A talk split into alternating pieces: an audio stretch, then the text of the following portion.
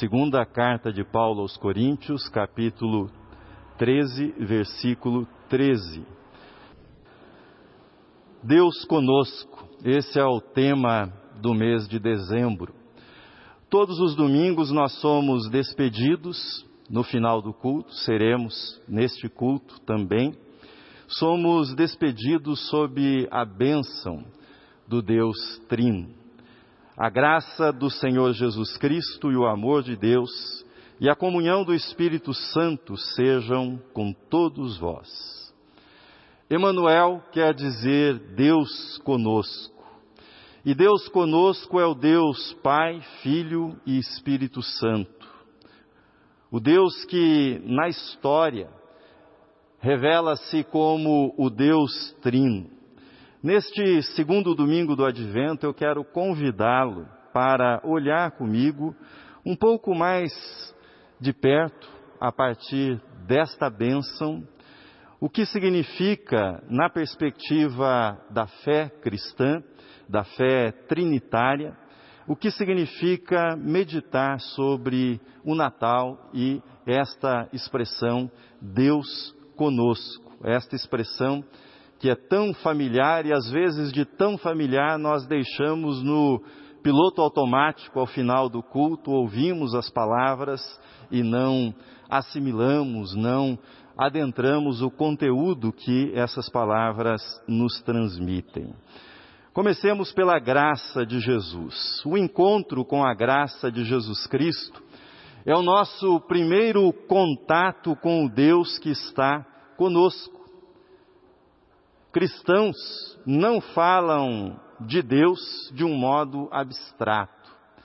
Nós falamos de Deus a partir da revelação do Pai no Filho, Jesus Cristo. Cristãos falam de Deus a partir de um encontro com o Deus que se revela um Deus gracioso na pessoa do seu Filho, Jesus Cristo. Porque todos nós temos recebido da plenitude e graça sobre graça, porque a lei foi dada por intermédio de Moisés, a graça e a verdade vieram por meio de Jesus Cristo. Ninguém jamais viu a Deus, mas o unigênito que está no seio do Pai é quem o revelou. Isso está no Evangelho de João, capítulo 1, versículos 16, 17 e 18. O Deus revelado em Jesus Cristo é aquele que se revela como o Deus da graça. É aquele que toma os pecadores e os levanta da miséria, os levanta do chão, como Jesus fez com a mulher pecadora que estava para ser apedrejada. A graça de Jesus nos liberta de toda condenação. Jesus se dirige à mulher dizendo: Mulher, Onde estão os teus acusadores? Ninguém te condenou, nem eu tampouco te condeno. Mas a graça, a graça tem uma face na aceitação e tem a outra face na transformação pessoal. Diz Jesus: Ninguém te condenou. E em seguida diz: Nem eu tampouco te condeno. Vá e não peques mais. Ninguém jamais viu a Deus. Mas o Deus unigênito, Cristo Jesus, revelou-se como o Deus da graça, aquele que traz graça sobre graça para nós. O Deus que veio habitar conosco na pessoa de Jesus de Nazaré é um Deus gracioso, é um Deus perdoador, é um Deus misericordioso, é um Deus das segundas oportunidades, é um Deus dos novos começos. É isso que temos revelado em Cristo Jesus. O amor de Deus Pai. No diálogo mantido com Filipe, assim temos. Replicou-lhe Filipe: Senhor, mostra-nos o Pai, e isso nos basta. Disse-lhe Jesus: Filipe, Há tanto tempo estou convosco e não me tens conhecido?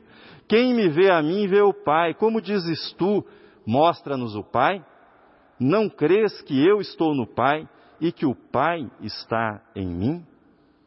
João, capítulo 14. É Jesus que revela o Deus Pai para nós.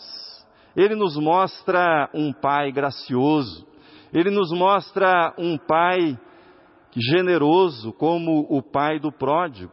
Um pai que a ninguém segura, a ninguém prende em casa, mas é um pai que corre ao encontro daqueles que estão arrependidos e que voltam para casa arrependidos. Um pai que faz festa quando reencontra o filho que estava perdido, o filho que estava longe da casa. Quando recebemos a Cristo, nós nos tornamos filhos desse Pai gracioso, desse Pai generoso, desse Pai que deseja abraçar-nos na sua graça e na sua misericórdia. O Pai que Jesus revelou não é um patriarca inacessível, distante. O Pai de Jesus Cristo não é um ditador inflexível. O Pai de Jesus Cristo é chamado de Abba, que no aramaico significa paizinho é assim que Jesus se dirige ao Pai, um Pai querido, o Paizinho. O Pai de Jesus Cristo não é uma projeção dos pais humanos, mas nós, nós humanos e pais, devemos nos espelhar naquilo que Jesus revela a respeito desse Pai, um Pai que ama incondicionalmente o seu filho a comunhão do Espírito Santo. Deus conosco é a revelação do Deus Espírito, revelação da presença e companhia do Espírito Santo ao nosso lado, que nos foi prometida e dada por Jesus.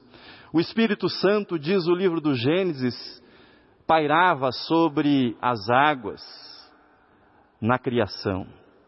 Jesus foi gerado pelo Espírito Santo afirmam os evangelistas Mateus e Lucas. O Espírito Santo foi prometido por Cristo aos seus discípulos e foi derramado sobre a igreja no advento do Pentecostes. O Espírito Santo é o Espírito da verdade, mas é também o Espírito que traz liberdade aos filhos de Deus. Jesus iniciou o seu ministério sob a unção sob o poder, sob a força do Espírito Santo. E assim, ele proclamou o que estava nas Escrituras e a respeito dele constava: O Espírito do Senhor está sobre mim, pelo que me ungiu para evangelizar os pobres. Enviou-me para proclamar libertação aos cativos e restauração da vista para os cegos, para pôr em liberdade os oprimidos. E na carta de Paulo aos Coríntios, na segunda carta, a carta que lemos, assim está dito sobre o Espírito. Ora, o Senhor é o Espírito, e onde está o Espírito do Senhor, aí há liberdade. Mas o Espírito Santo, ele não traz o tipo de liberdade que o nosso mundo tanto ama e idolatra, que é a liberdade individualista onde cada pessoa se preocupa tão somente com o seu interesse próprio. A liberdade que o Espírito Santo traz e que há no Espírito Santo é a liberdade da comunhão. É a liberdade que se expressa nas relações de respeito, nas relações de cuidado, nas relações de interesse genuíno de uns pelos outros. Nesta liberdade trazida pelo Espírito, acabam as distinções humanas entre judeus e gentios, homens e mulheres, escravos e livres. A liberdade do espírito não é a liberdade da segurança dentro dos muros, dentro das fronteiras, mas é a liberdade de atravessar pontes, de atravessar fronteiras, de estabelecer comunhão com aqueles que são diferentes o Espírito Santo, por meio dessa comunhão, cria um novo povo, chamado de Igreja do Senhor, um povo firmado sobre a verdade e sobre a liberdade. Com esse panorama que fiz para vocês, faço agora algumas considerações sobre Deus conosco, o Deus que é Pai, Filho e Espírito, quais são as implicações de crer, de confiar e de celebrar no Natal que se aproxima que Deus está conosco, que Ele veio habitar entre nós na pessoa de Jesus e que Ele habita entre nós e em nós por meio do Espírito Santo. Quais são as implicações para a nossa vida? Quando dizemos que Deus é Pai, Filho e Espírito, estamos afirmando que nele, nele nós encontramos graça, nele nós encontramos amor e nele nós encontramos comunhão. Mas preste atenção nisso. Essas três coisas compõem a essência de quem é Deus. São a essência de Deus, graça, amor e comunhão no Deus do qual nós cremos. O que é que está no centro disso que nós chamamos realidade, que nós chamamos vida? Qual é a grande força que sustenta a vida, que sustenta o universo?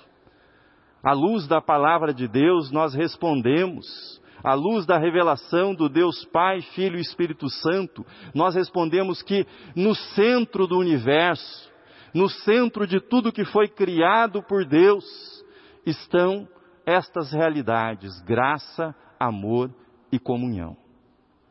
Qual a importância disso?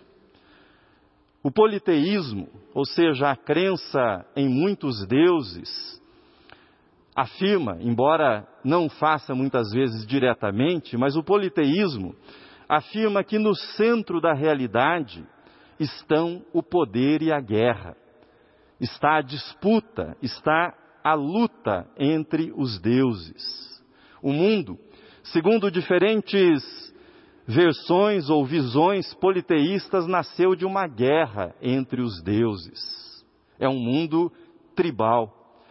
Deus conosco ensina que no centro do universo, a realidade última, o que sustenta, o que mantém a coesão de tudo que existe é a graça, o amor e a comunhão. Afirmar Deus conosco é afirmar que na essência do ser divino, no qual nós cremos, está um relacionamento.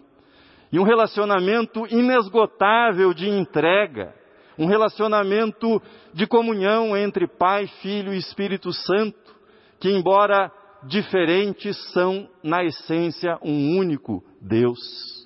O poder de Deus nessa revelação, o poder de Deus é o poder do amor, e o amor de Deus é o seu verdadeiro poder sobre o mundo.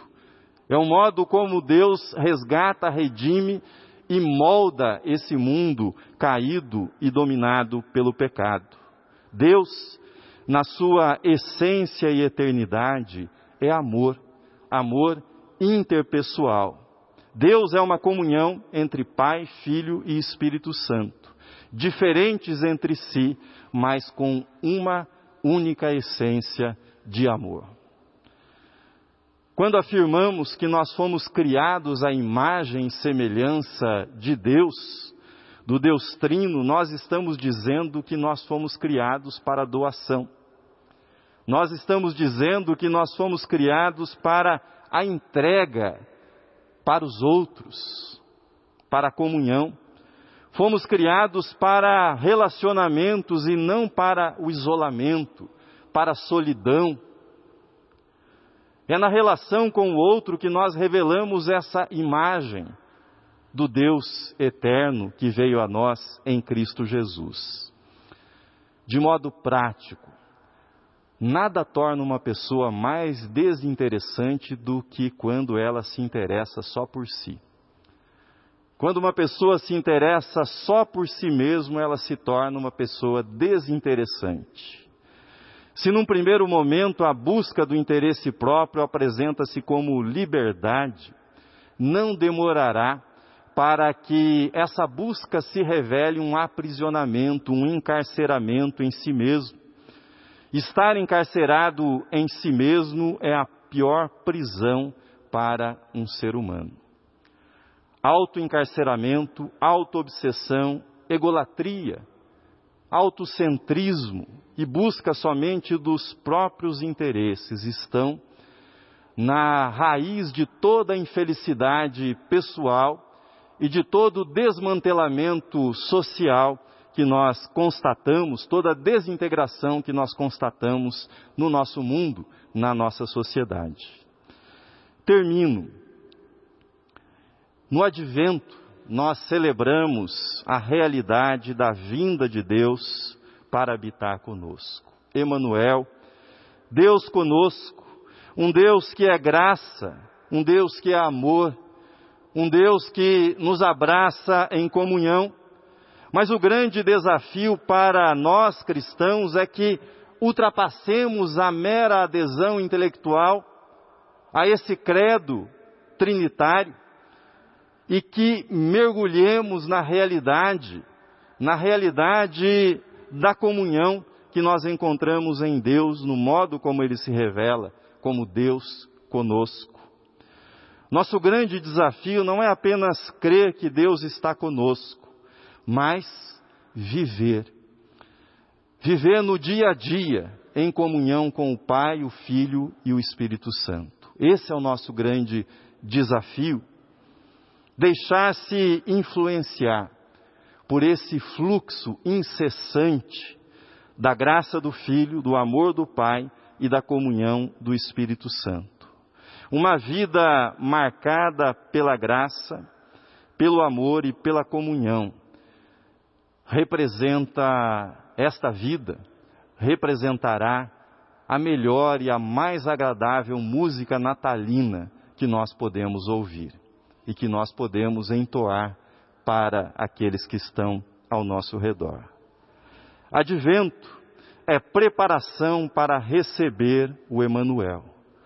O Deus que veio habitar conosco, prepare o seu coração Prepare a sua vida para o Natal com a graça trazida por Jesus. Oriente a sua mente com o amor do Pai e permita que o sentimento de comunhão, de unidade que há no Espírito Santo de Deus domine todas as suas celebrações nesse Natal de 2021.